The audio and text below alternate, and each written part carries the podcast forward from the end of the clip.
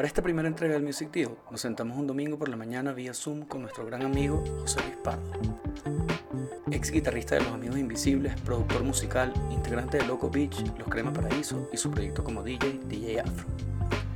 Esta vez para conversar sobre cómo ha sido el trayecto hasta llegar a Sorpresa, la primera publicación de Cheo como solista. Nos cuenta desde cómo fue su primera experiencia produciendo, cómo desarrolló su relación con la guitarra y cómo el nacimiento de su hijo lo inspiró a convertirse en mejor guitarrista. A continuación, la conversación con José Luis Pardo. Cheo.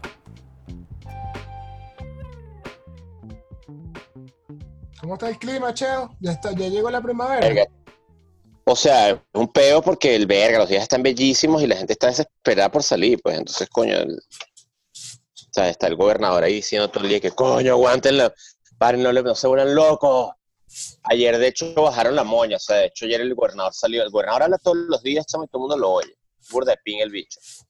Y, y, y el pana salió diciendo como que, ok, pana, salgan, pero coño, pilas en los parques, pilas en la vaina, no fútbol, no vainas, no deportes, o sea, pero la gente de los días están guapísimos, weón.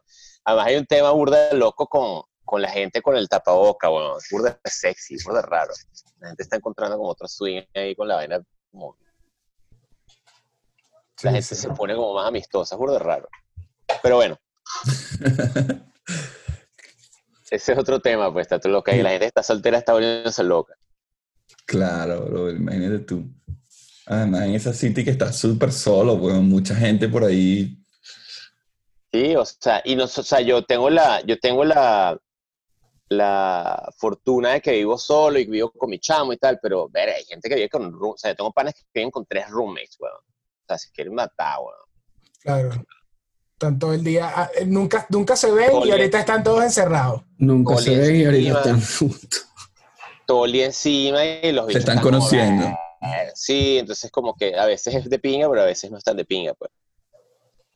Coño, qué vaina. Bueno, Cheo, en verdad, primero quería darte las gracias por, por No, ¿sabes? lo que ustedes quieran, weón, ustedes son, yo los amo, saben cómo son. aventurarte en esto que para nosotros también es como es una nueva es un ¿sabes? una nueva universidad es un nuevo momento para aprender más que para estar enseñando cosas y creo que la idea de compartir historias con personajes de la música latinoamericana y arrancando contigo sabes como que cambia Qué cambia toda, lindo, vale, qué bello.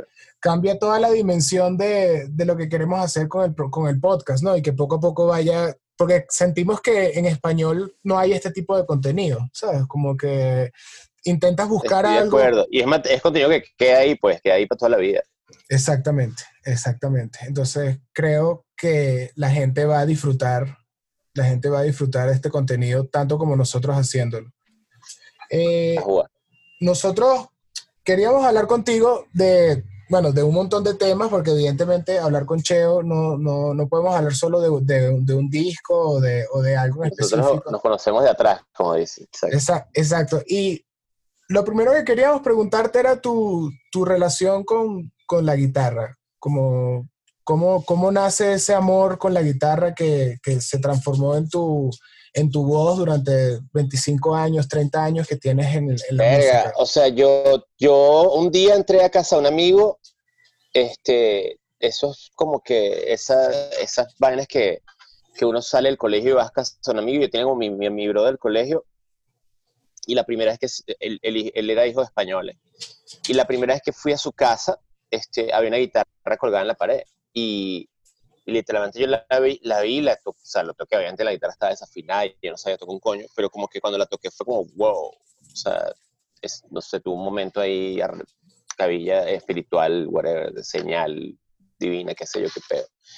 Y llegué a mi casa y le dije a mi vieja como, coño, yo yo quiero una guitarra, yo quiero aprender a guitarra, quiero aprender a guitarra. Y, y en ese siguiente cumpleaños me regalaron una guitarra, la guitarra que todavía tengo, que todavía uso para todo, una guitarra, además una guitarra brasilera, bueno, que era una guitarra rara en, en, en, ah, en Venezuela, las vendían en una tienda que, que eran las tiendas Yamaha, se llama Musiyama, y, y vendían como guitarras Yamaha, Yamaha, Yamaha, y tenían, y como que mi papá fue a comprar la guitarra y le dieron esta guitarra brasilera que es una Yanini que, que la vida más adelante me dijo que era la guitarra que usaba yo a Gilberto. O sea, pero, o sea, unas vainas de, de- casi como espirituales, ¿no?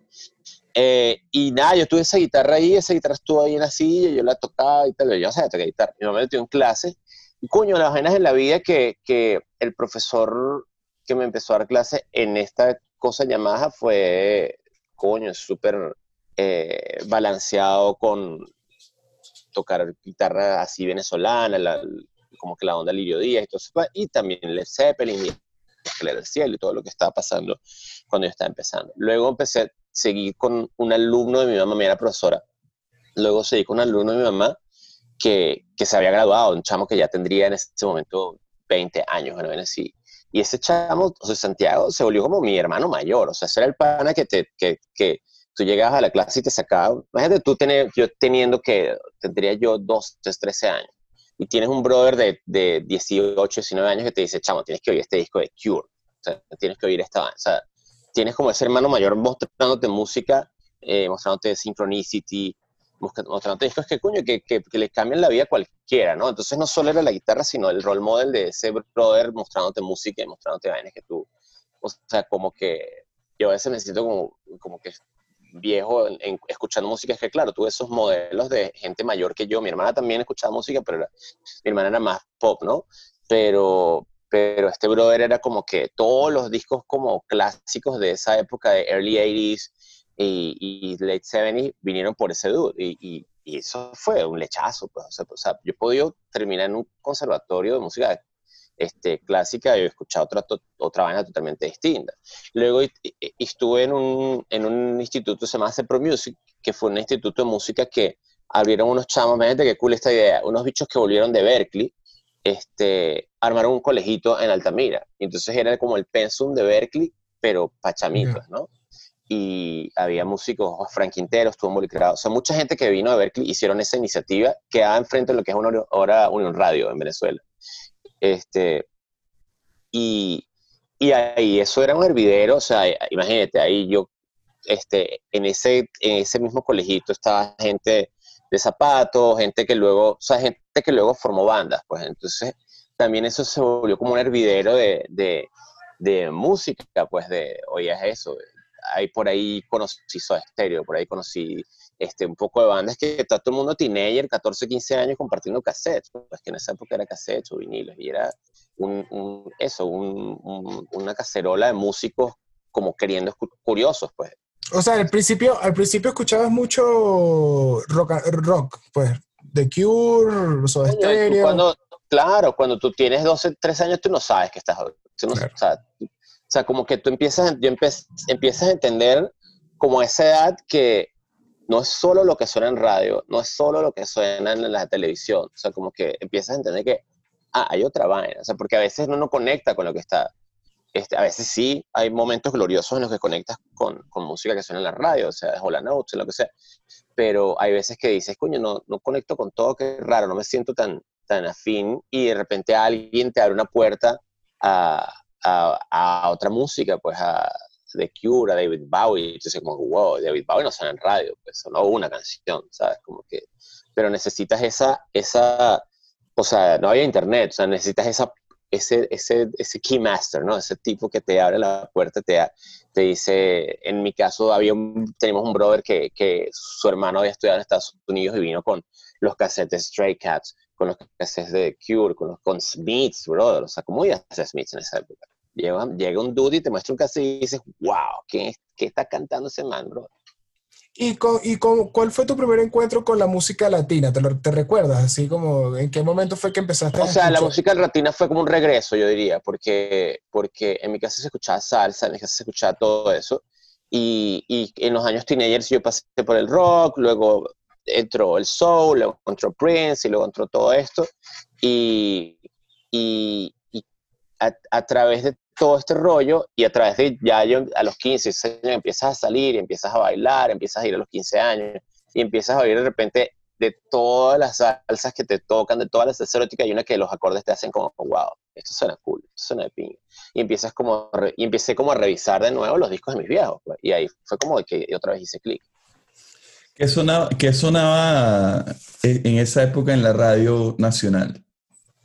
Chamo, la radio nacional tenía o sea, ah, hubo varias fases, ¿no? O sea, yo pasé por varias fases, pero pero para ponerte un ejemplo, la radio que sería hoy este, la Mega, que eh, era 1090, o sea, tocaba Rubén Blades, tocaba, tocaba Rubén Blades y después tocaba Police, y después de Police tocaba este, algo ochentero, Cindy Lauper, y después de Cindy Lauper tocaba este, algún track de Wilfrido, o sea, era como todo mezclado, era muy, muy era cool, o sea, era, era, era menos este, estricto, ¿no? Con, con lo que ahora es el Record Report y las carteleras y tal, y tenía su propia cosa going on, y, y aparte de eso tenían espacio para, para locutores este, como lado B, ¿no? Como que tenían esas noches que, que además eso es una cosa que, que yo he logrado entender que lo importante que es, que es que esos locutores que están en la noche hablando, poniendo música, tienen un público de chamos que en mi momento tendrían 13, 12 años, que no pueden salir de la casa de noche. Entonces están ahí en su casa oyendo y, y escuchando lo que tocaba Julio César Venegas, este, Jesús Rodríguez era un DJ buenísimo en su época. Bueno, Alfredo Este, Escalante. Alfredo Escalante, Iván Losher era increíble, pero estaban tarde en la noche. Entonces, cuando nadie los estaba escuchando, tocaban música muy fuerte, tocaban Prince. O sea, y cuando yo oigo a Librado tocando Prince, que a mí ya me gustaba, era como, sentías como una afinidad, como, que yo, este, este bicho es pana, este bicho es pana mío. Empiezas como a conectar, como que este pana le gusta Note, este bicho yo lo voy a escuchar porque me gusta. O sea, si, si a este le gusta este y tiene más cosas así, yo las quiero oír también. Y el, eh, a- a ver, ¿recuerdas qué guitarra era la de tu amigo? No, imagínate. Pero que una clásica. Sí, una clásica, una, una española, guindada en la pared, pues. Sí, la típica español. guitarra de casa. ¿Y, ¿Y cuándo pasas, o sea, cuándo tienes tu primera guitarra eléctrica? Yo toqué guitarra clásica un rato y, me- y, y fue burda cómico porque ahí mismo, este, a- en la Yamaha trajeron unas guitarras, creo que eran coreanas, se llaman las, las Vision. Las guitarras burda feas, burda malas, pero era la única que podía pagar. Entonces yo literalmente ahorré una plata y creo que eran 900 bolos. Y, y compré esa guitarra, chamo, y con esa guitarra yo toqué años, años. O sea, era una guitarra horrible, tenía tierra y tal, pero todos mis panas, o sea, claro, entonces se arman como que en los, en los colegios se arman los que tienen los grupitos y tal, se arman como esos, circu- esos circuitos de, en mi caso era, el circuito era como, Cafetal, Santa Sofía, San Luis, de toda la gente que tienen banditas y, se empiezan a juntar y es un, es un, es un vacilón, esa época es brutal, esa época de, de que vas a tocar casa un pan y tienes que pasar cuatro horas buscando un amplificador en casa de no sé quién, buscando un amplificador en el otro, el otro no tiene batería, entonces hay que buscar la batería, entonces todo con un carro porque hay un solo para que puede manejar. Esa época es alucinante. Claro. Y, y, y, y, y de ahí a esas primeras...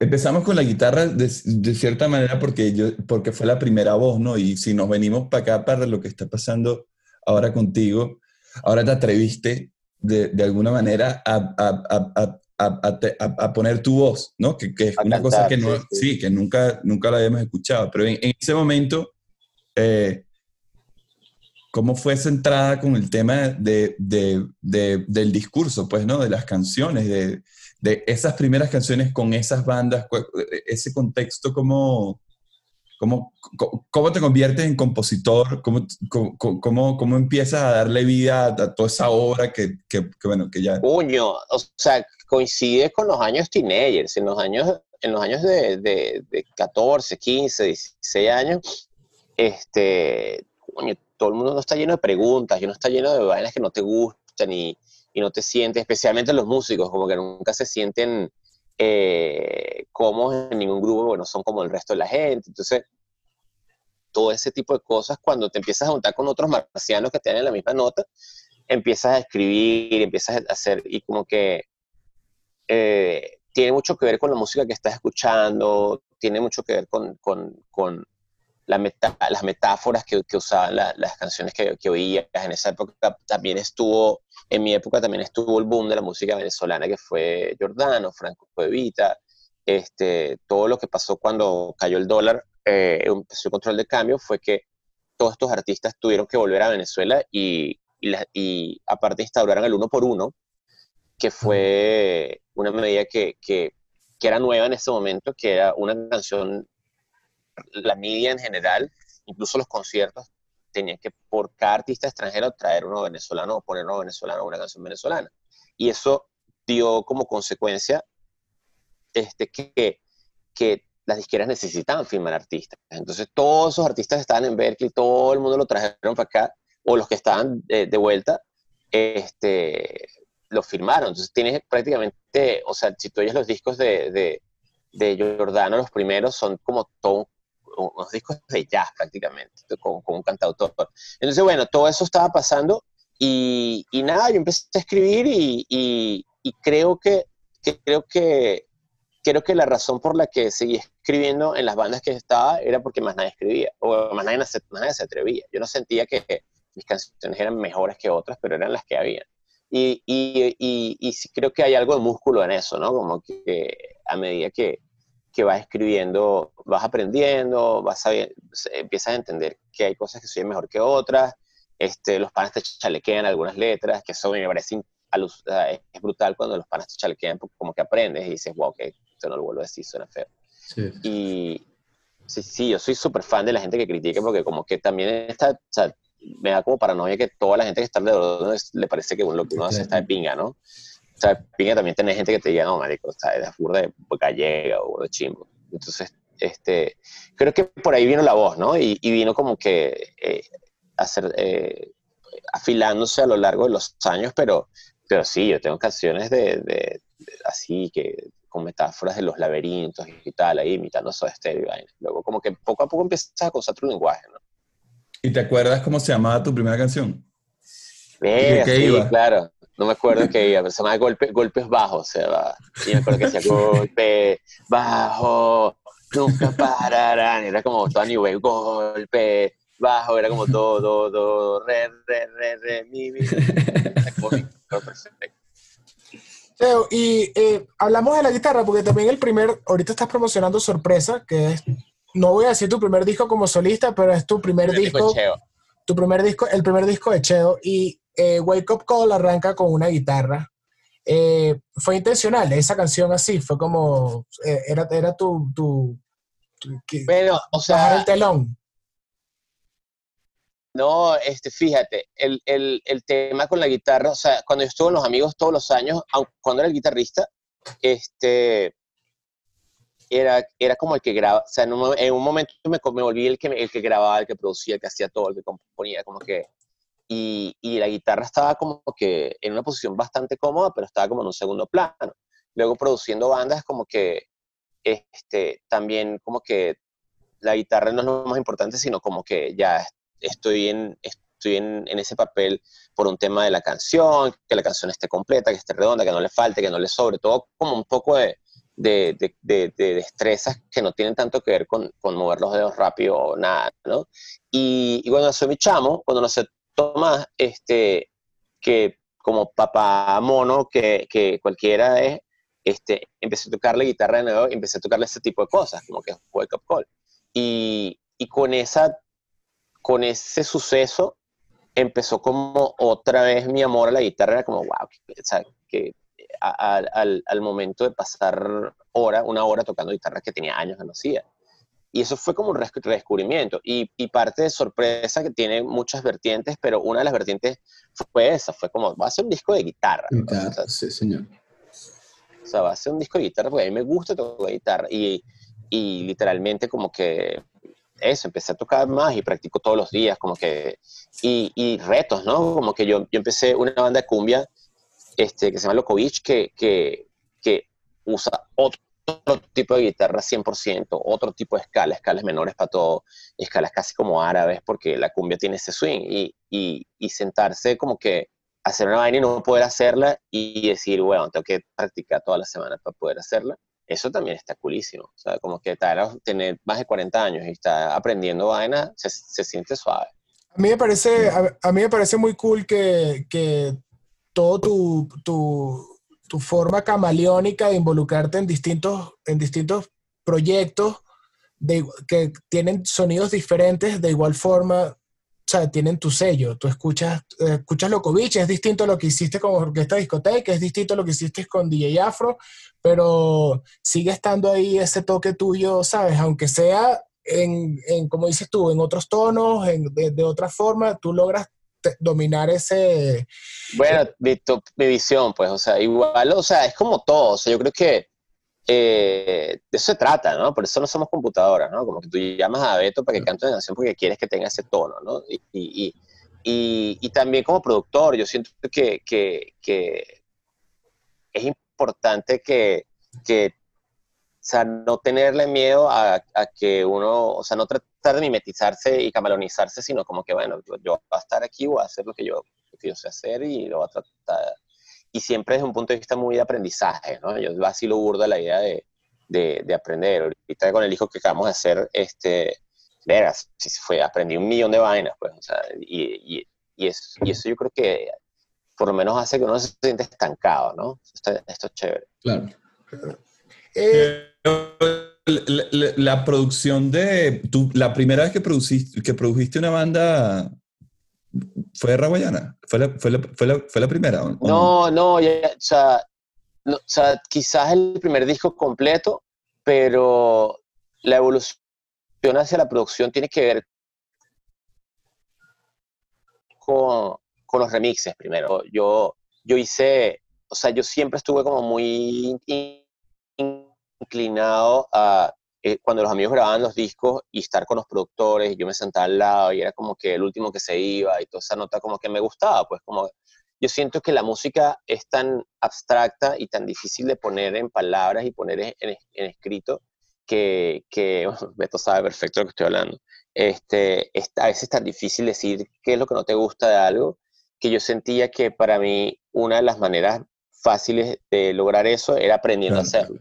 Entonces, si yo, si yo si yo quiero que el bombo suene de una manera y no lo puedo decir y no puedo explicarlo, o sea, yo quiero, o sea, el man que, que, que pone el bombo a sonar así, yo quiero aprender cómo lo hace hacer, mm. cómo lo hace para yo, para yo mostrárselo a alguien y para yo llegar ahí y decir, ok, este era el bombo que yo quería o esta es la guitarra que yo quería.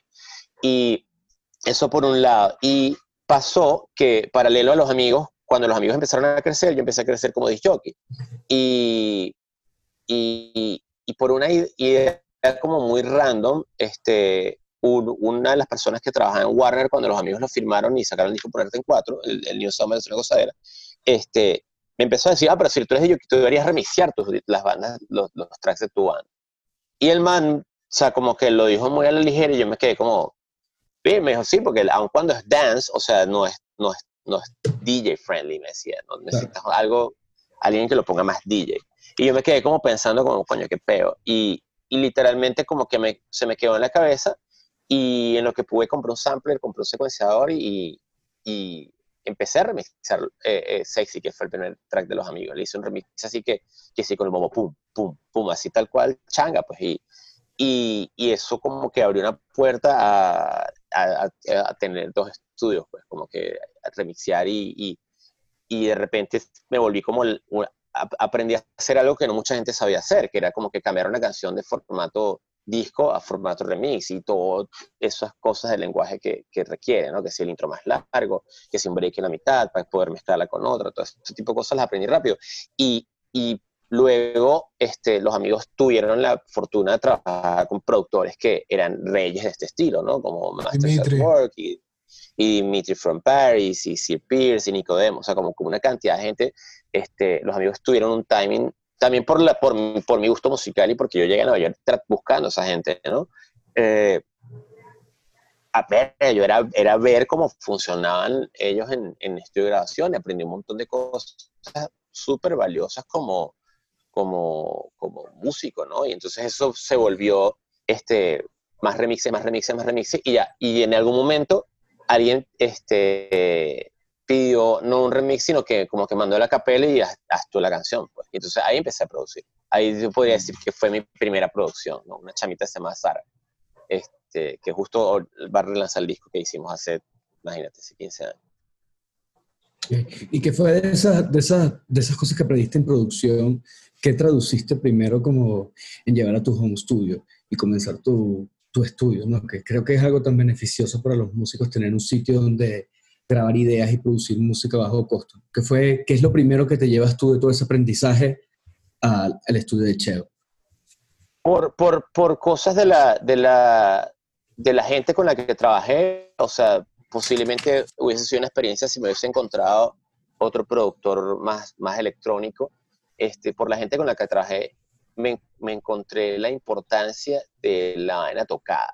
O sea, yo, yo trabajé con, o sea, Luis Vega decía, y esto es como, no es necesariamente la primera vez que, lo primero que me traje al estudio, pero es algo que, que, que es lo más importante. Luis Vega decía que, que si tú, o sea, que cuando tú grababas a un músico, este, y si el músico estaba triste, si el músico estaba estresado, si el músico estaba... Tú también estabas grabando eso. O sea, lo decía serio, o sea, como... Y, no, y, Luis no es un tipo esotérico, ni, ni, ni, ni yogi, ni nada. Era como... Él decía como, no, no, no, deja el peo afuera del estudio porque, coño, me vas a grabar esa nota chimba que trae.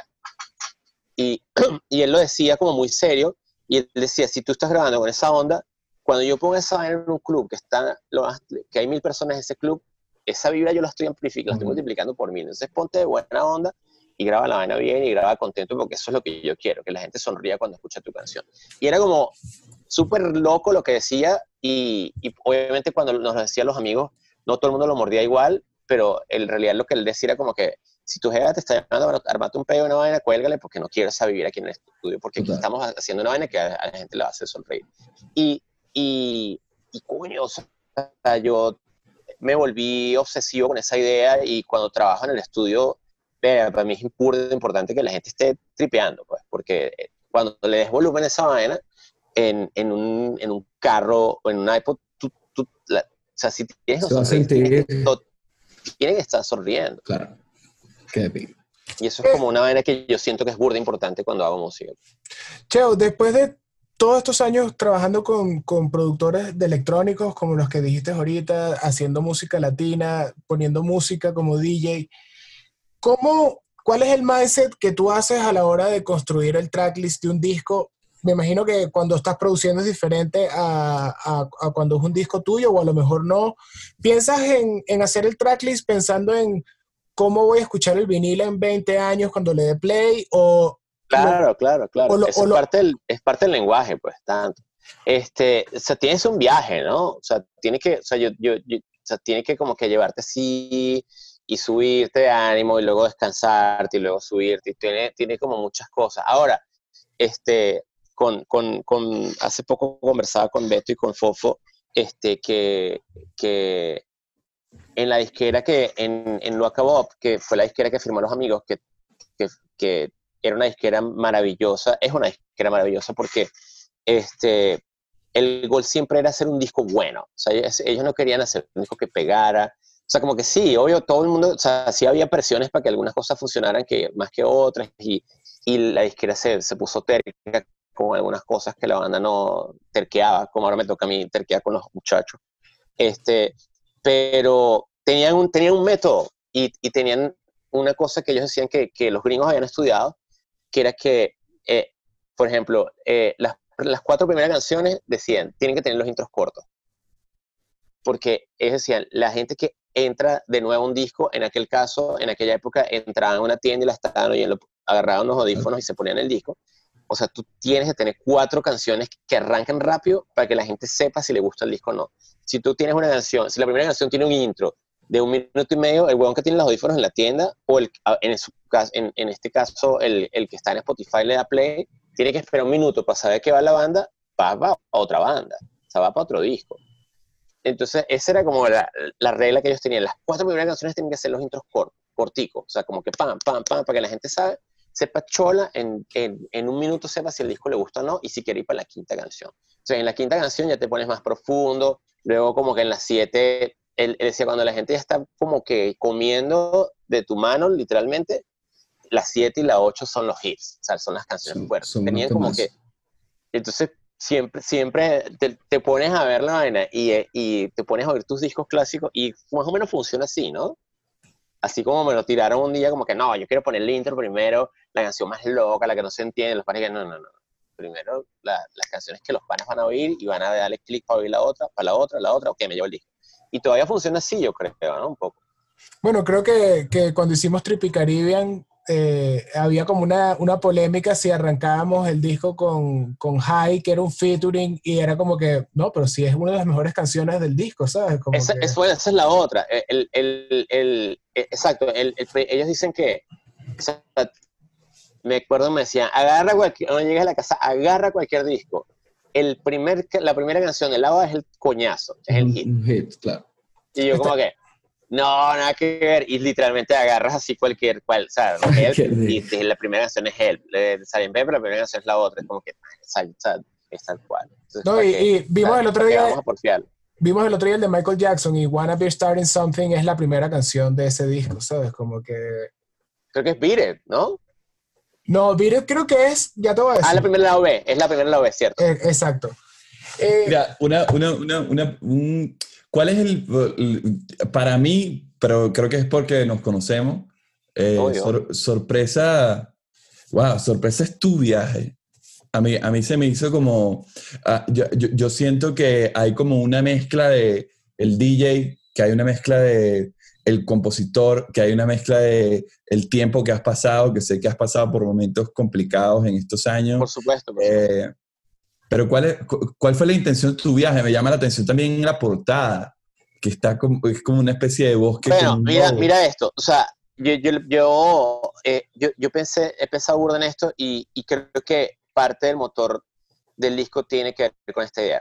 Yo cuando, cuando yo crecí como músico, yo sentía que los músicos que, que yo miraba este, en un pedestal tenían bolas, weón. O sea, se atrevían a hacer vainas. O sea, o sea, tú oyes signos, sea, Stereo es un disco que no tiene ni un single, weón. O sea, o sea, Virus, Prisioneros, hacían como, estoy hablando del, rock en español en especial, tenían bolas, o sea, hacían como cosas que decías, verga, esta vaina, qué loco estos bichos hicieron esta vaina, y además uno se fantaseaba y, y o sea, era, eh, eh o sea, su estéreo llenó, el poliedro, o sea, con unas, con unas canciones que no eran las que sonaban en radio en esa época. Y, y de, desde que estoy produciendo, eh, llevo rato como que, por, por cómo ha cambiado el negocio y todos los, cha, los chamos de, de, la generación más joven, de la generación que está saliendo ahorita, como que están aterrados, brother, aterrados de, de, o sea, ahí se respira como un pesimismo, que el negocio no está funcionando, que, que el reggaetón está, está, está dándole palo a todo el mundo. Y, y cuando empecé como que a, a, a, como que a mirar así alrededor a los músicos de mi generación, que son la generación que debería estar enseñando a estos chamos las vainas, como que, que hay cosas más voladas, pues. Ninguno de los músicos de mi generación está haciendo nada volado. Ninguno de mis músicos, o sea, todo el mundo, o sea, desde los amigos hasta Molotov, están tratando de, de, de subsistir prácticamente, ¿no? Porque el negocio está duro y todo eso. Y yo como que sintiendo que, que,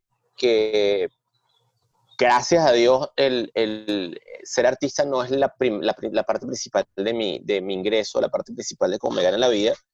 Dije, coño, yo, yo, yo quiero hacer un disco que sea mi, mi, viaje, pues, como tú dices. Y yo creo que este, estos discos que fueron así en su época, fueron discos que a mí me cambiaron la vida. Y yo le hice como que, bueno, yo lo voy a hacer porque este, lo quiero dejar de testimonio y yo también quiero como que, verga, alguien de mi generación tiene que tener bolas para hacer un disco que no tenga que ver con urbano, que no tenga que ver con, o sea, como que tenga otra vaina y, y, y totalmente desligado de la idea de si la gente lo iba a morder o no lo iba a morder, ¿no? Yo le hice como que, yo hacer un disco y así mismo, coño, o sea, el otro día hablaba con Twitty González y Twitty como que cada vez que me habla me dice, coño, me vas a ayudar a hacer mi disco. Y yo le dije, huevón, o sea, haz tu disco, chamo, tú tienes que hacer un disco. La gente que está arriba, la gente que está grande, que sabe cómo hacerlo, tiene que hacer discos. Para, para, o sea, tiene, tenemos que poner algo en la balanza para, para, para, para que haya cosas que escuchar, o sea, cuando,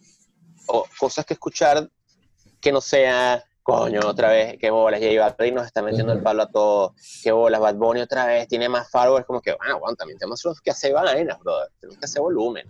A mí me gustó una frase que dijiste en una entrevista que escuché, que es como que hoy todo el mundo está tratando de ser joven, ¿sabes? Como que todo el mundo está tratando de mantenerse en la ola, pero también puedes hacer algo que sea más eh, auténtico, más trascendental, más, o sea, más maduro.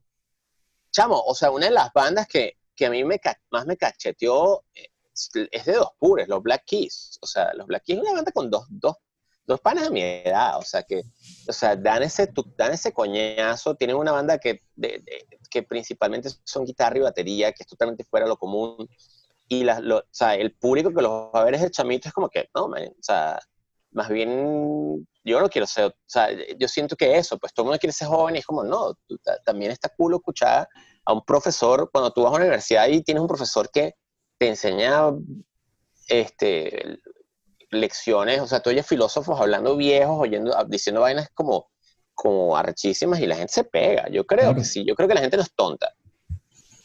Claro, yo sí, yo sí siento que existe como este tema de, o, a ver, eh, luego de la explosión de, de, toda la época de la salsa en Nueva York y, y ahora, luego de la, la explosión pop latina. Eh, no sé, más una opinión que una pregunta, pero a ver, ¿qué piensas tú?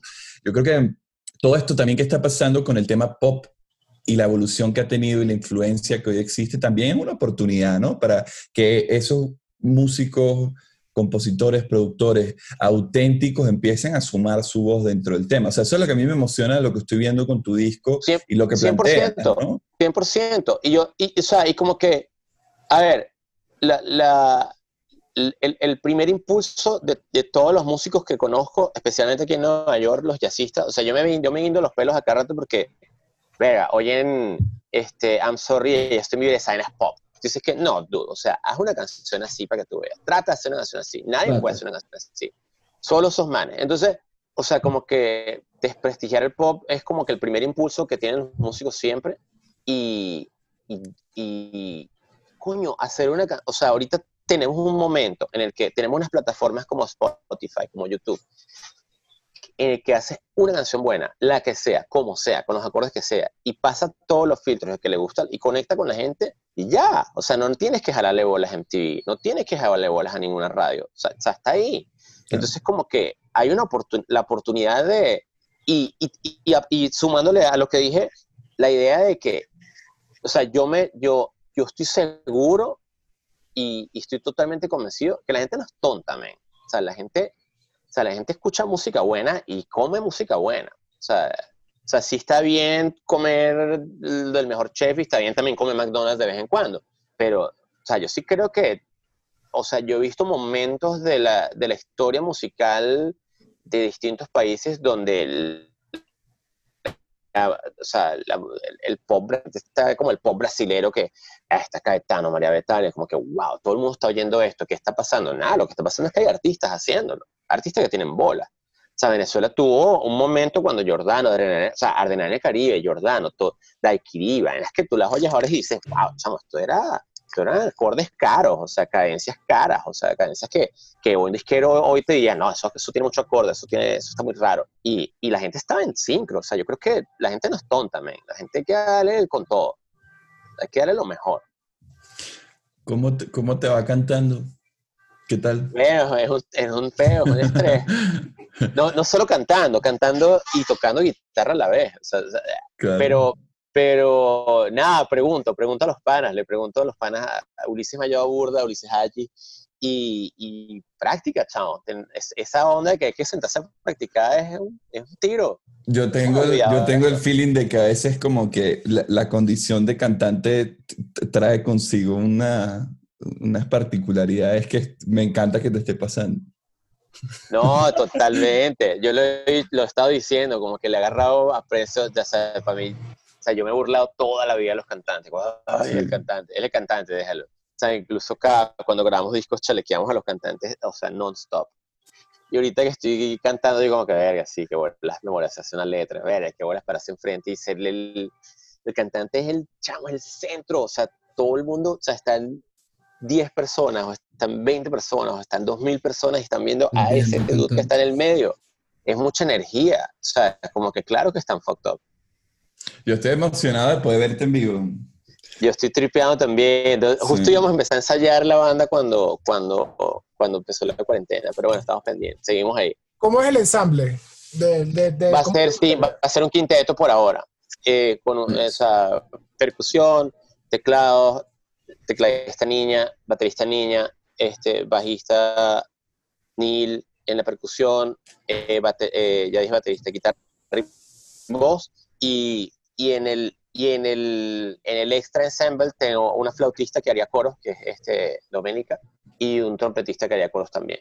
ese es como el, el ensamble extendido. Cheo, cuéntame, que te lo pregunté y no lo saltamos, pero el, el, arte del disco me llamó full la atención. Ah, bueno, exacto, nos saltamos esa pregunta. Entonces, con, eso, eso tiene que ver con lo de, con lo de, con lo de tener, tener bolas, ¿no? O sea, como que eh, yo, yo viajé por varios artes y varias ideas y tengo esta amiga, este, Tatiana Rocha, que, que es una artista muy, muy talentosa, muy, una diseñadora muy heavy que trabajó con Nickelodeon, pero ahora es artista, ¿no?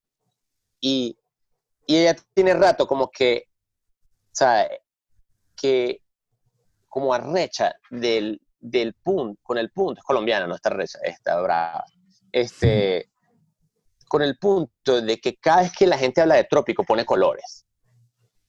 O sea, ella está como que peo, weón, o sea, ah, ¿quieres, ¿quieres algo tropical? Entonces pone la pintura azul, así grandota, o sea, como que ese es el estereotipo de que Latinoamérica es color y la chama se metió en una película de, se fue al Amazonas y se metió en una película de que el, el de que el Latinoamérica, de que el trópico es más, más tiene más texturas que color. Entonces se, se, metió en esta película de, voy a hacer, mi arte va a ser blanco y negro como respuesta a, esa rabia que ella tiene, y es todo de textura. Entonces hace, hace mucho trabajo con hojas y todo, y lo que, y lo que hizo para este disco tiene, o sea, cuando yo hablé con y nos pusimos en esta onda, como que es, una portada que va a tener burda de texturas porque el disco tiene todo, todas esas texturas musicales, pero va a ser blanco y negro porque es una idea sólida, pues, y, y al, al, final es como, el trip es, es, eso, es como riqueza, pero alejada del, de, lo, de, lo, que está haciendo todo el mundo, pues, en, en, el caso de la música urbana, la música urbana, pero en el caso del, de la gráfica es eso, como que yo estoy alejada de los colores. o sea, de hecho, lo, o sea, como que cuando ella me hizo el tratamiento todo radical, así toda loca, yo así como, coño, y si le ponemos, lo ponemos morado, probar morado, y, lo, y lo probamos morado y la, yo mismo le dije, no, marica, déjalo blanco Es muy cool, Ahorita con el, con, el, con el proyecto, sé que, bueno, no solo es la decisión de salir a cantar, sino también es la decisión de salir a girarlo. Eh, escuché que, que Tomás Cookman como que te comentó de, mira, si no me le pones... Me, me agarró por el brazo, me dijo, o sea, como que cuando yo mostré, el, o sea, yo, hice el disco prácticamente lo hice escondido, ¿no? Y cuando lo empecé a mostrar, él fue, o sea, Cookman ha sido un gran amigo y un mentor y, y, a, veces le echo la culpa este, no, no le quiero echarle culpa, pero como que la, la, la, abría, la apertura de ojos que hizo para que yo a los amigos me la dijo él en una mesa, como que, weón, estás haciendo? Y fue como que lo que me hizo pensar y, y empezar mi nueva fase, ¿no? Pero él cuando lo escuchó, o se lo mandé y por WhatsApp al ratico me puso, escuchándolo, y me puso como un emoji ahí todo happy y me llamó. Y cuando Cookman llama es como que hay que atender, pues porque, porque es, es, serio. Pues. Y me dijo, coño, el disco me parece un disco demasiado recho, pero yo no lo, yo no lo voy a sacar si tú no, le vas a dar la cara. Entonces, y, y, o sea, si quieres ponerle, o sea, porque él sacó orquesta discoteca, como que él me, él, él, ellos se aventuran, no solo él, su, su gente, que coño, que siempre ha estado ahí, Jennifer, Regina, siempre han sido los mismos.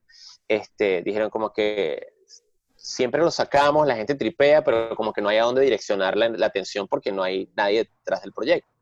Tienes que poner la cara. Entonces, y eso me lleva a la siguiente pregunta. ¿Tú quieres ser artista de nuevo? Y yo le dije, me, estaba a punto, estaba con Tomás caminando para la piscina y estaba como que con la toalla en la mano y el traje de baño y yo como que, coño, weón, te tengo que, tengo que pensarlo, weón. Y literalmente me lo pensé como unos días como que ser artista, las entrevistas, las ruedas de prensa, las giras, toda la vaina, coño, a mí me dejó moreteado, pues me dejó golpeado eso un poco, ¿no? Y, y, y hasta estuve en terapia y todo para tratar de lidiar con ese pedo de dormir todos los días en la cama, o sea, y, y sí fue como que, bueno, ya mis años de terapia para la mierda otra vez, no importa. ¿Y qué, qué- qué- qué- qué te gustaría, ¿Qué te gustaría cambiar de todo ese trauma de estar en tour? Porque la gente piensa que estar en tour es una maravilla y en verdad los, las personas que salen de tour son los que terminan todos golpeados y moreteados, como dices tú. ¿Qué te, Bueno, gusta- o sea, ¿Te gustaría cambiar a lo mejor ir a, a eventos más puntuales, como festivales más puntuales, o estás dispuesto a hacer todo, ¿sabes? Desde cero. Bueno, tener, tener, poder decir cuándo, ¿no? Creo que ese es el, el- creo que ese es el, el principal poder, ¿no? Y poder decir cuándo lo quieres hacer y cuándo no lo quieres hacer, cuándo aprenderlo y cuándo pagarlo, ¿no?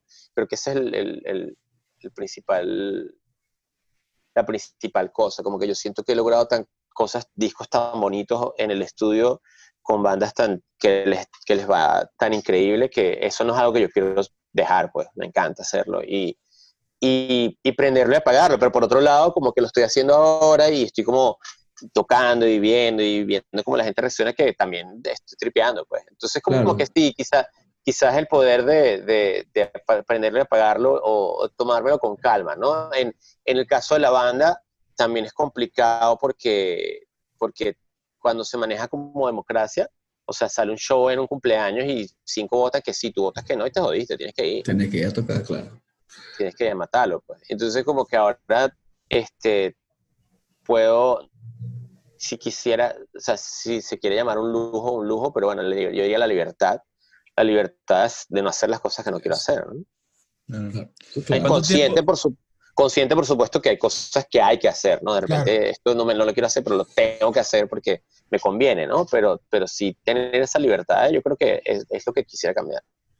Cheo, ¿cuánto tiempo te tomó hacer, y hago esta pregunta y salto a, la- a- a otra también histórica, pues como que ¿cuánto tiempo te tardaste haciendo este disco? Y normalmente, ¿cuánto tiempo te toma hacer una canción? O sea, ¿cómo es ese proceso ya después de tanto tiempo, no? Como ya, para mí, tú eres de, bueno, yo, yo escribo como escribo gracias a ti. Y, Coño, gracias. Mira, yo, yo, yo, la canción, ¿no? El disco me tomó hacerlo como eh, un par de meses, diría yo, y quizás un tiempito más como regado. En entre escribir. proyectos y proyectos. No, escribirlo tenía muchas canciones escritas. Tenía unas, algunas canciones ya me- metidas en unas carpetas por ahí. Y cuando terminé esas canciones, escribí otras porque sentía que hacía falta un balance, ¿no? Pero con la canción, fíjate que una cosa que, que, que, que ha cambiado con la experiencia que es burda interesante, que, que caí en cuenta hace poco, es que cuando yo escribía eh, para los amigos y cuando escribía más joven, este, me sentaba de una, escribía y así quedó, marico. Y ahorita sí Claro. como que, si, si la pongo en la pizarra, la escribo y aun cuando siento que terminó, le doy el chance a, a leerla todos los días y escribir como, "Eh, esa frase no conecta tanto, esa frase sí, entonces como que sí, puedo decir que como que me siento, o sea, a- aparte como que el tema de, de, de, de, la musa es súper complejo cuando ya te pones más grande y has escrito más canciones, como que, o sea, hay que sentarse, o sea, como que no es que, no es que la vaina te llega y la escribes en una servilleta y ya es un hit, no, mágico, hay que sentarse, hay que, hay que, hay que escarbar, hay que, hay que darle con el cincel a la vaina y darle, darle hasta que salga, o sea, yo escribo a veces 20 versos y, y en el en un verso 20 encuentro el primero que me gusta, ¿entiendes? Entonces como que sí, sí, hay que darle, hay que darle. Y si uno le da, sale, ¿no? Por lo general, si uno se sienta, sale. Y entonces como que, aparte de eso, sentí como que después de esa sentada en, en la que hago el grueso de la canción, si le doy unos chances o me siento otra vez o a veces termino reventado digo, bueno, ya no puedo más, estoy quemado. Y, y, y las dejo como que varios días. Entonces, sí, sí toman, diría que una sentada grande y luego como varias sentaditas toma, termina una canción. Pero ¿Y ya me lo tomo más en serio, ¿no? ¿Qué canción te- de las que, de las que, de, de- de todo tu repertorio, ha sido una que te, ha- te haya costado sacar? A ver, déjame Que pensar. recuerdes que haya sido una odisea y que "Ah, no puedo más. A ver, recuerdo por menos Playa Azul, la escribí en una sentada. Esa sí fue así que me senté, la escribí y me paré a hacerme comida. Luego, este. creo que de las de los amigos, Cuchicuchi, weón, Cuchicuchi fue peluda. Claro. Cuchicuchi fue, Cuchicuchi fue difícil porque yo estaba obsesionado con usar esa frase que no la usaba nadie en ese momento. O sea, algo cuchi era como que no se decía, pues, y era una palabra que usaban mis viejos Y a mí me parecía de pinga, una manera que, que, que, la, o sea, que en ese momento los amigos ya estaban tocando por Latinoamérica porque habían sacado el disco de La Gozadera y, y yo quería como que encontrar esas cosas que conectaran a, a, varias nacionalidades, ¿no? Como el primer shock que tienes cuando viajas a Latinoamérica es que no todo el mundo maneja el mismo lenguaje, aun siendo el español. Este, hay una cantidad de cosas que no se traducen. Entonces yo me volví como, me puse como, estuve pendiente en, en, en lograr encontrar esas frases que eran comunes a toda Latinoamérica. Y cuchi cuchi era una. O sea, los colombianos decían que algo era cuchi en el mismo sentido que lo usamos nosotros, como algo bonito. Este, lo, lo, los mexicanos lo usan como también como un cariño. Entonces, como que yo encontré cuchi yo dije, tengo que escribir una canción que se llama cuchi. Y, y, y, luego, paralelo a esto, estaba la canción Kiss the Prince, que, que, que eh, Prince hace todo como un una narración de que él puede ser pobre, él puede ser trampa, y lo único que quiero es un, y terminar el coro con un besito, mm, kiss. Y yo dije, eso es lo que yo quiero hacer. Yo quiero hacer algo que termine, ta, ta, ta, yo lo que quiero es un cuchi cuchi. Y, y eso, o sea, eso era lo único que yo tenía. Y la canción que fuera como medio gogo. Pero los versos, dude, o sea, los versos fueron horribles. O sea, o sea los parí, bueno, literalmente. Qué bueno. ¿Hubo alguien con quien te juntaras a, a escribir en esa época? Mauri, Mauri de los amigos escribía chévere. Yo me sentía, me sentía, me sentaba con él y escribía bien. A veces Julio traía ideas y como que nos sentábamos también. Pero casi todo lo escribía yo solo, la verdad. A mí me parece interesante que ahora en este disco de sorpresa, antes lo escribías, escribías muchas cosas tú solo, y ahora en sorpresa más bien te, eh, te apoyaste mucho en, en Polo, en, en Catalina, en, en, Beto, Beto, Simón, como... O sea, to, to, todos tus panas entraron en la... Me la, encantó, en... me encantó. Aparte como que eso, eso, eso también se vuelve como un statement, ¿no? Este, cuando tú haces, o sea, los últimos discos que yo he hecho, o sea, cuando como, como que no ni siquiera grabado los demos y ya la gente está hablando de los, colabo de las colaboraciones. Claro. Y como, no, vamos a invitar a este tal y tú puedes conseguir que no sé quién y podemos hablar con Drexler. Es como, oye, menos, o sea, vamos a hacer el disco. Y entonces también para mí era un statement como que sí, sí quería tener collabs porque sí, coño, he hecho amigos divinos en la música de otra generación distinta a la que yo crecí. Y los quería tener en el disco, pero los quería tener de otra manera, ¿no? Entonces como que... Y, y también entendí que a veces las ideas se trancan y cuando las ideas se trancan no tiene nada de malo llamar a un amigo. Entonces como que había canciones que se trancaban, todo el día en la cama se trancó. Yo tenía la música perfecta y, y Beto y yo nos sentamos un día y tratamos de escribir algo y como que la oía decía como que, cuño, no, la música me gusta demasiado y la letra no está ahí, ¿no? Y literalmente ya le dije, o sea, le dije a Carlos y le dije a Beto, chamo, a, a, oigan este demo, a ver qué se les ocurre. Y Beto, o sea, la, la, la música de, de, primer cambio, toda la, la, melodía es de Beto y toda la letra del segundo cambio es de Polo. Entonces, este, alucinante, como que yo digo, ah, si, el pana, si hay un pana que entiende perfecto lo que tú quieres y te puede ayudar a, salir, a encontrar una solución a ese laberinto, o sea, ¿Por qué no? no va a dudar más nunca de pedir ayuda en ese sentido, ¿no? Claro, sí, demasiado, produ demasiado productor esa decisión. ¿Qué tal, qué onda con, con, con los proyectos que, que estás haciendo? ¿Estás haciendo algo ahorita? ¿Qué, qué, qué, qué proyecto? Sé que me nombraste que uno de los proyectos que más te gustó fue el disco de Polo, que, que wow.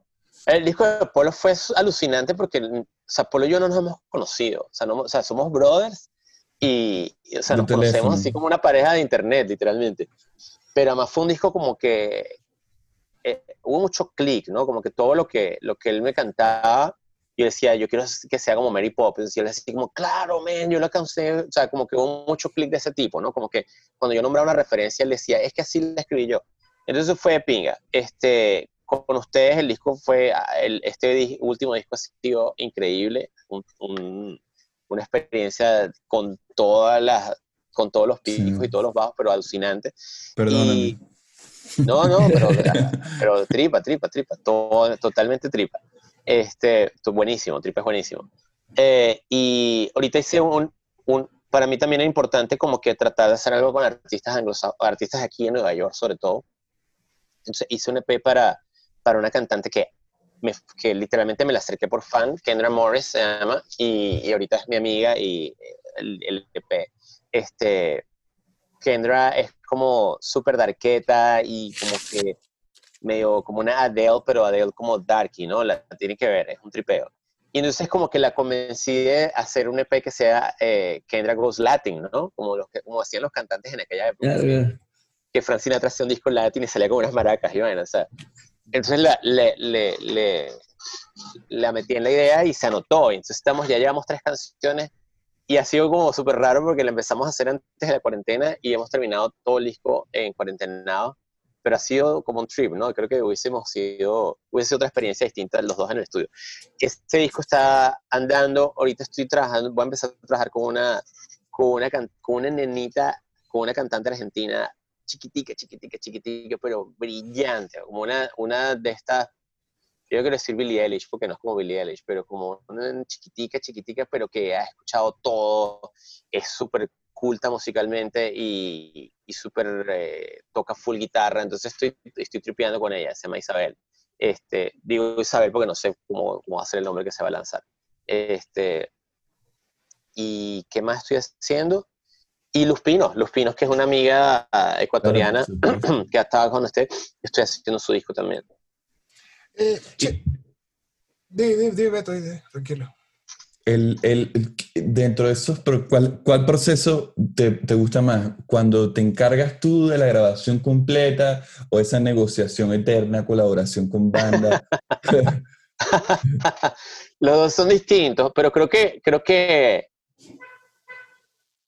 son distintos. Mira, la, la, cuando es un cantante y, y tú decides, eh, tiene como que hay, un, hay como un romance más íntimo, ¿no? Si se quiere, como que el romance es como encontrar las referencias y, y vivir toda esta película con, con, este otro artista de qué es lo que quieres hacer y luego como que yo, yo tengo como un staff de músicos aquí oh, súper chévere que podemos llevar esa película este, a, cabo perfectamente. Pero cuando estás con banda, puño, estás, estás vibrando y estás viviendo con, con tres o cinco o seis personas toda esta experiencia y todo, todas estas sensaciones y todo ese momento en el que encuentras un acorde, una armonía y o cuando, o sea, como que yo siento que, y otro día lo hablaba con, con Héctor Castillo, como que siento que todas las grabaciones tienen como un pico, ¿no? Cuando, cuando como que siempre vas a subir, vas a subir, vas a subir y de repente en la grabación como que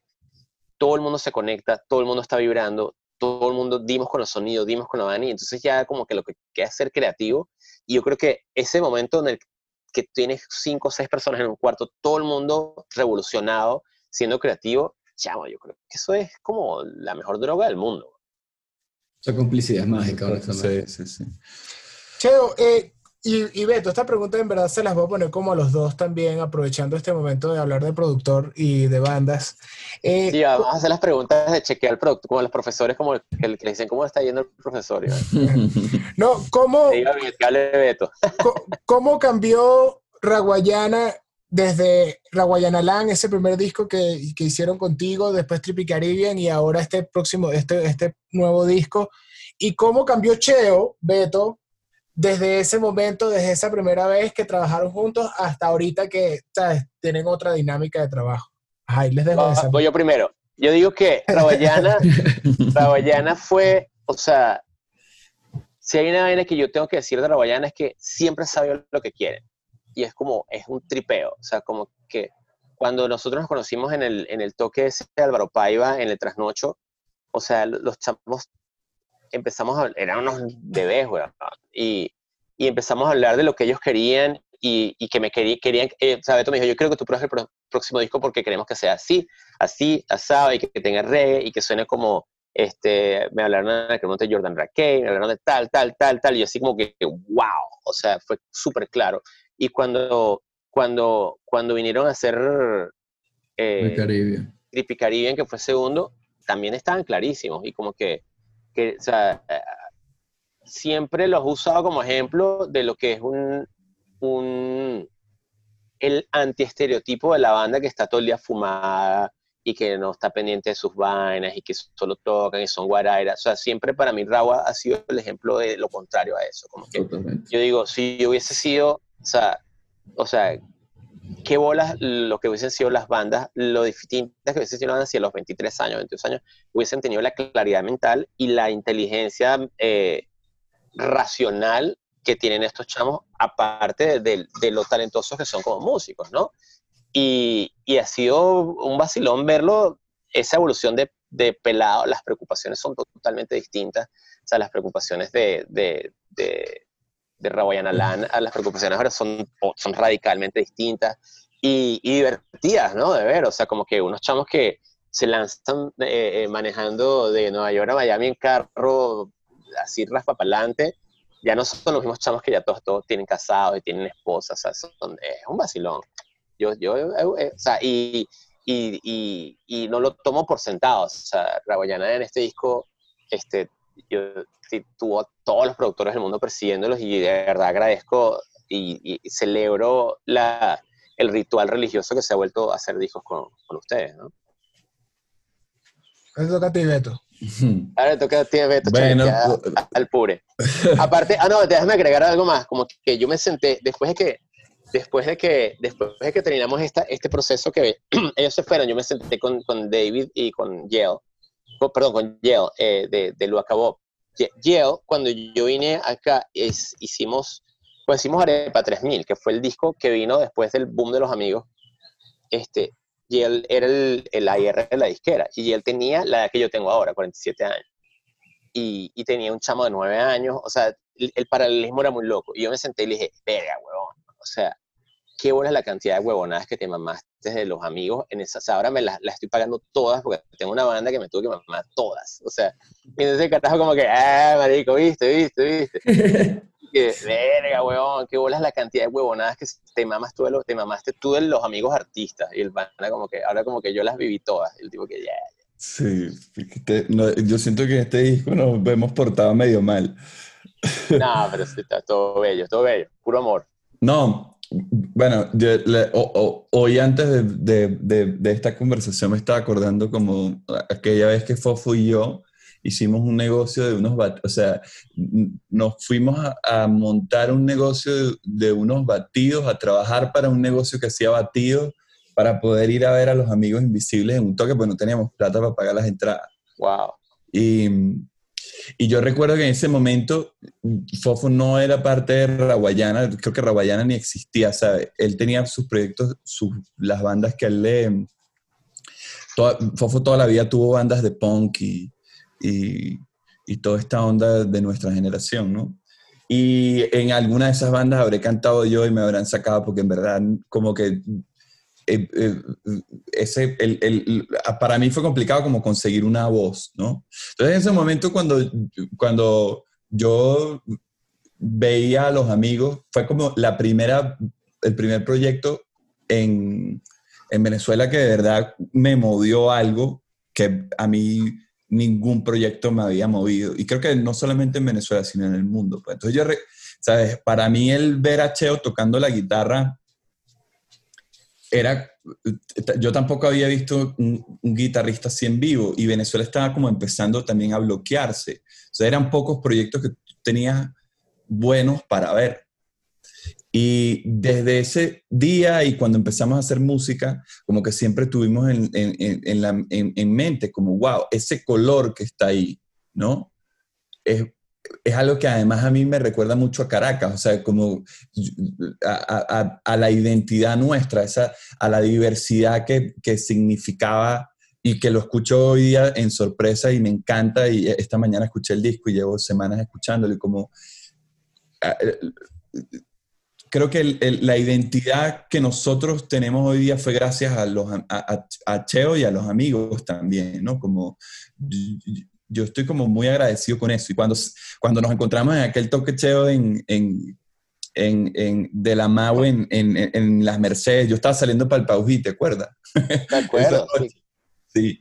Fue como, recuerdo que nosotros, yo había, yo, yo, yo había contactado primero al guitarrista, a Omar de, Cultura Profética, pensando en que podía ser un posible productor y como que por cuestiones de la vida no, no, fluyó. Y luego conversé con Cheo y, y, fue como, a ver, era, era como primero trabajar con un, como fan, ¿no? O sea, de entrada, ¿no? Como Land fue nosotros sin saber mucho acerca de, producción y absolutamente nada.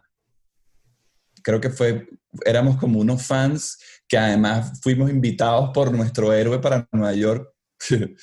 y, y, luego al pasar el tiempo, nos, nos encontré, por lo menos yo que he tenido la oportunidad de trabajar con artistas que, que, que he admirado y, y Che es uno de ellos, como que pocos siento que son tan sinceros como el, como el arte que hacen, ¿no? Como uh, me encontré con la persona que, que, más o menos esperaba eh, en base a lo que hacen, ¿no? Y creo que eso, eh, eso es una similitud de ese día que nos conocimos y éramos unos fanáticos que estábamos yendo a trabajar con nuestro héroe para Nueva York, como ahora trabajamos con nuestro héroe y, la sinceridad con la que transmite sus ideas, con la que, con la que negocia con nosotros, con la que impone, eh, se siente. Lo debate, lo debate.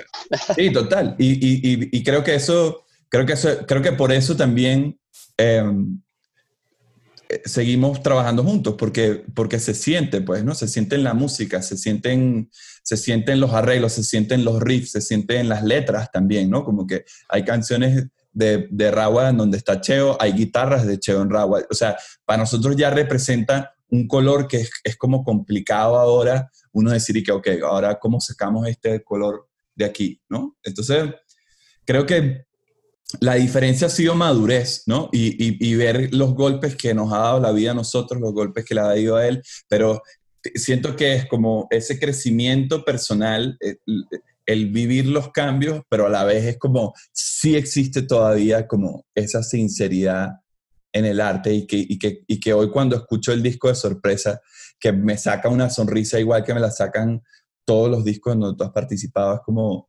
wow, eso, Wow, marico, me hace llorar. Sí, pero es, pero, pero, pero es así, bro. O sea, como. Si lloramos, si lloramos en nuestro primer programa, somos un éxito total. sí, total. Sí, pero tal cual, ¿no? Como que. Y además el, vivir contigo esas etapas, como que yo, yo, yo conozco ahora los momentos. Ahora estoy haciendo un disco con un amigo héroe, pero que es como. Brother. Ya familia, pues, tal cual. Sí, sí, ya está. Eso, eso está increíble. Ya nos peleamos. claro, ya, hasta, peleamos. Eh, el, el, el, y yo, yo, yo viví la música así, ¿no? Yo tuve mucha suerte con Lil Louis Vega, con Dimitri, coño, que son, son, o sea, aparte son gente, pues, como que no es solo un producer, sino como que, coño, vives la música aparte con, esa, con ese misticismo y he tenido como que, este, eso, esos role models de artistas o de mentores que, dude, o sea, no, no, no necesariamente tiene que ser número uno en Billboard para ser un éxito. O sea, el éxito, o sea, puede ser un éxito porque quedó increíble y ya. ¿Cuál, ¿Cuál, de los discos con, con los amigos, Cheo, eh, es el disco en el que tú hayas terminado eh, más identificado o, más contento con el resultado final o que te haya, o que te haya, no sé, abierto los ojos de decir, mira, en verdad este es el sonido que me gustaría seguir haciendo de ahora en adelante? ¿Cuál fue ese disco que... A ver, el, el Singazón fue un disco chévere porque fue un disco que hice como, como, como, como dice esto como lo hice con mis héroes, o sea, como que yo sentía, o sea, Masters at Work, que eran los que producen ese disco, era, era, una, era un dúo de productores que Luis es sobrino de Héctor Lavoe, entonces toca mucha salsa, conoce mucho de salsa, toca mucho house, toca mucho disco music y toca mucho jazz. Entonces como que... Ya, se te muteó el micrófono, creo. Ya, eso fue, eso fue una llamada. Ese disco fue no solo alucinante hacerlo y no solo alucinante estar en un patio en el que tenías permiso para hacer todo porque sabías que había alguien manejando el carro, ¿no? Que sabía para dónde ibas. O sea, si tú te ponías a hacer salsa con un americano, como pasó en el 3000, el americano no tenía ni idea de lo que estaba haciendo. Y, y, había que como que agarrar el volante, ¿no? Con esta era como que tú simplemente podías tirar ideas al aire y alguien las iba a canalizar, que era Louis. Eh, ese disco fue increíble, pero no, no tanto en el sonido, porque el sonido no, o sea, sí, en el sonido por supuesto, pero fue increíble en, la, en, la, en solidificar la idea de que se puede hacer un disco que no sea solo hits. O sea, que, que, se puede hacer un disco conceptual, ¿ya? Y, y, y, hay quien lo agarra y quien no lo agarra, pues. bueno, y, ese, y ese disco tiene Diablo y tiene Esto es lo que hay, ¿sabes? Y Bruja y Carne. O sea, ese disco es un temazo. Como lo quieres ver, ese disco es. Ahora que lo dices, claro. este cuento, tiene sentido porque le das play de la 1 a la 15, creo que son. Como, ¿no? ¿Cuántos tracks son? 15 tracks. Son 15 tracks. Y es que ese es mi favorito. Y en verdad tiene una cohesión musical y un, y un tema más allá de sonido que se nota que es la historia. Pues, lo estoy descubriendo. Exacto, hoy. y era como. ¿Qué, qué es, es un disco. Y era como volver a ese concepto de o sea, como artista, eh, tenemos que tratar de hacer lo que nos dé la gana por, por otra vez, por ponerle peso a la balanza del lado que nos gusta, ¿no? Me encanta. Mira, el Point, el Point Media Label está haciendo unos videos acerca de, de, de pedales. Y yo siento que Topo, que es un nerd con pedales, creo que debería tocar ese tema, porque también hablábamos más temprano, como eh, eh, el tono, ¿no? La importancia del tono. Sí, claro, claro. Sí, o sea, yo siento que tú tienes un, tono, brother, tienes un, una... tienes una manera de diferenciarte que, o sea, yo lo describo como digital delay, wah y strat, pero en una manera que yo he tratado, o sea, yo una vez en, en Miami, en un estudio, no recuerdo quién, se fue Patolín o Acosta, alguien como que vio mi pedal y dijo, que este delay es arrechísimo, este es el delay favorito de Cheo. Y es el Digitech, Digital Delay gris ese, ¿sabes? Sí, sí, sí, ahí lo estoy viendo. y es como que, y ese lo usa mucho, se usa en vinilo para hacer amnesia, es lo único, ¿no? Y eso está ahí para eso. Y como que cuando él me dice eso, yo, verga, no, voy a, ¿sabes? Voy a, voy a jugar un rato más con este pedal, ¿no?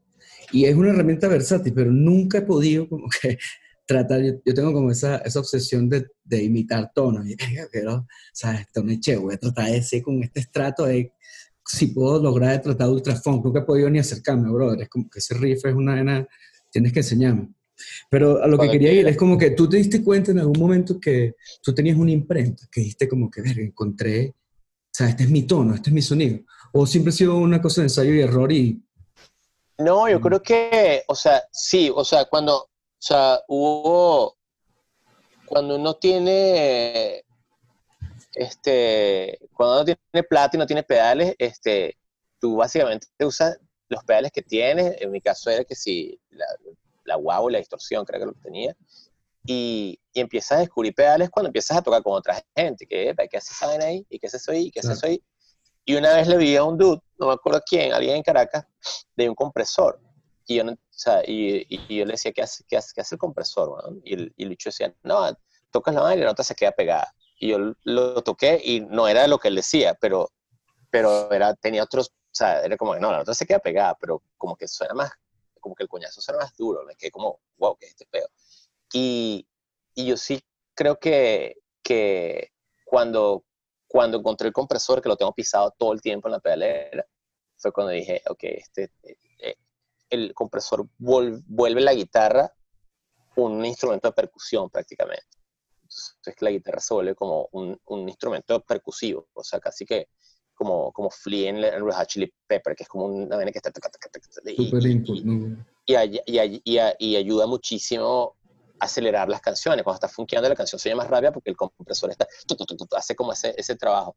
Entonces, si, si, si hay un momento así eureka, creo que es cuando pisa el compresor.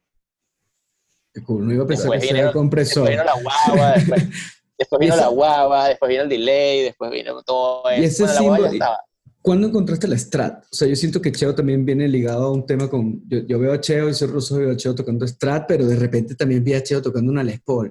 Y fue como que yo la moment y que, wow. Ah, la Strat, a mí ese sonido de Strat siempre me ha gustado y, y siempre lo busqué.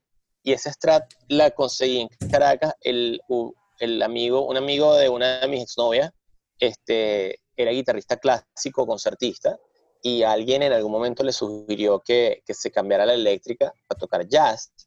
El chamo trató, este, y, y no le gustó. Entonces tenía ese estrato bajo la cama. Entonces le, le, en alguna de esas conversaciones con Clarisa, el, el pana le dijo que tenía un estrato bajo la cama. Al Clarisa estaba en casa de la, la abrió, la vio, la guitarra estaba nueva. Es la guitarra blanca que tengo. Y, y de la nada, cuando, cuando, cuando vi a Clary otra vez, me dijo, chamo, tengo este pana que está vendiendo esta Stratocaster. Yo no tenía plata, obviamente. Y era como, bueno, ¿cuánto? Y yo creo que me la vendió en aquel momento por 300, 400 dólares, que no era, no era una ganga, era una ganga, pero igual era plata, pues yo no tenía esa plata.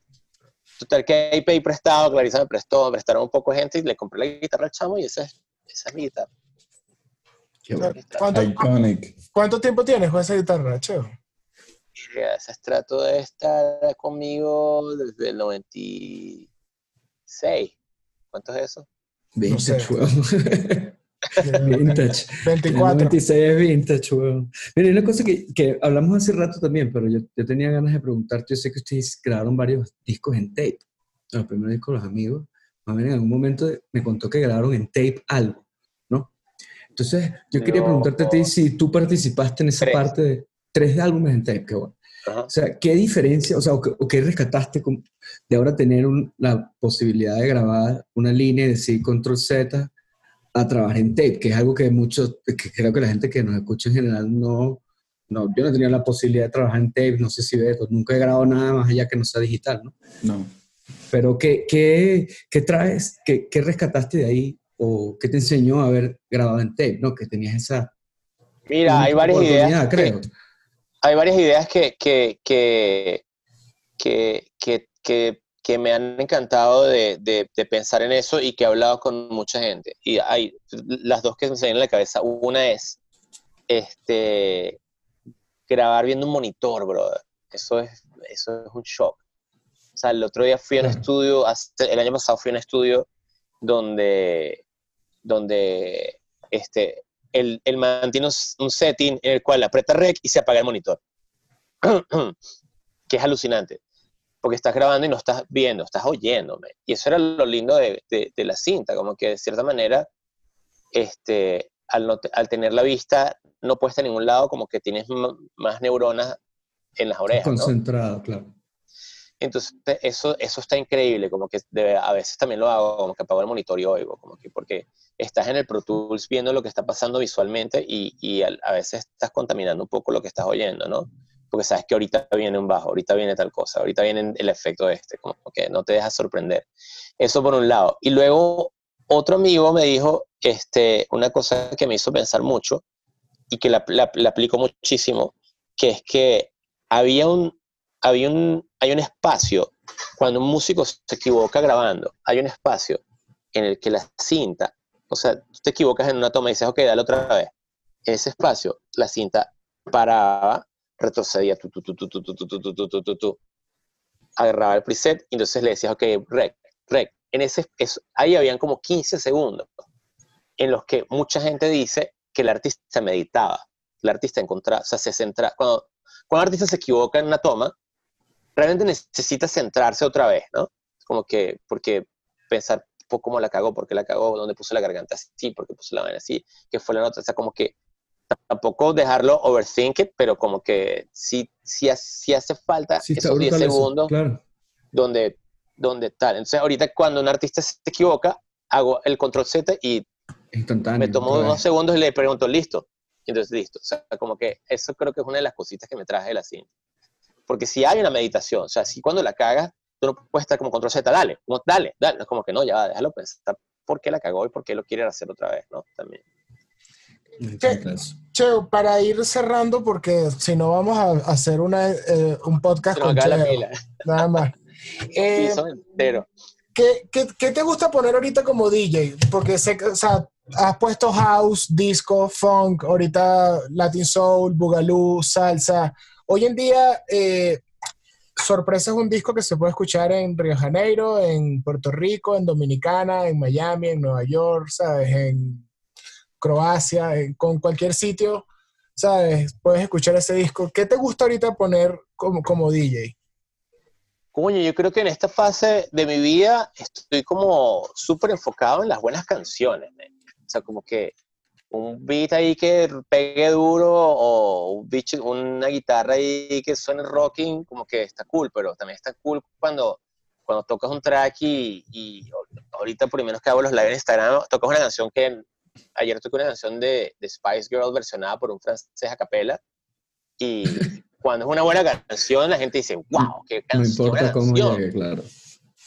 Y entonces como que sí estoy como fan de, de eso, de venga de donde venga. Si es una buena canción, me, o sea, me, me- me seduce el hecho de, de cómo se encuentra esa magia, cómo se encuentra ese fuego celestial así para, para englobarlo en dos minutos, tres minutos y medio y hacer que la gente diga, "Ah, me pegó, brother, lo sentí, ¿sabes? Eso es alucinante. Eso es magia, man. ¿Qué, qué estás escuchando de, de artistas nuevos que te hayan resaltado o que estén afectando en ti? O, o sea, creo que mu- muchos, ¿no? Y muchas canciones aquí y allá, pero creo que uno de los artistas que, que, más me impresionó fue este Donald Glover, con el, con el disco que hizo ahorita, ¿no? O sea, eh, eh, Cha- Charles Gambino, perdón. Eh, pero, pero el disco no solo es un disco voladísimo, sino que es un disco que viene de alguien que no necesita hacer un disco realmente y que es un disco muy bueno, pero es alguien que no necesita hacer un disco. Y, y como le decía Betty fue otro día, no solo eso, sino que el productor tampoco necesita hacer ese disco. El productor está haciendo Mandalorian, está haciendo, o sea, es como el productor más hot que hay ahorita en Hollywood. Sigue siendo los dos- Ludwig, este pana, Ludwig Sí, sí. O sea, este man, o sea, es como el productor más cabilla que hay ahorita en, en- en California. Él es sueco, ¿cierto? Sueco, sí. Sí. Y, y, y hacen los dos que no, no tienen por qué hacer un disco que está to- es muy disco muy volado, pero que yo creo que tiene como una intención muy clara de, de, de eso, ¿no? Como de, de empujar la barra un poquito más allá para, para dar pie a que la gente haga cosas que no necesariamente todos van a entender, ¿no? Claro. ¿Y vi- viste Guava Island?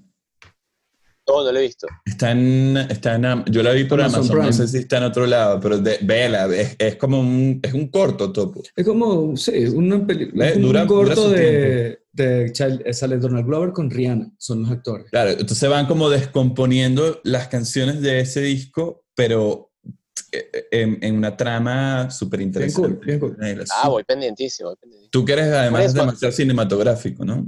Por eso, entonces me, me llama la atención ese, ese disco a nivel como contextual, ¿no? Yo también creo que este, hay, hay como mucho contexto en muchas cosas que hay que aplicarlo y siento que este disco tiene mucho contexto, ¿no? Como que ese, ese, ese, tema de, de unos manes diciendo, no, vamos a hacer un disco que nos, que nos dé la gana.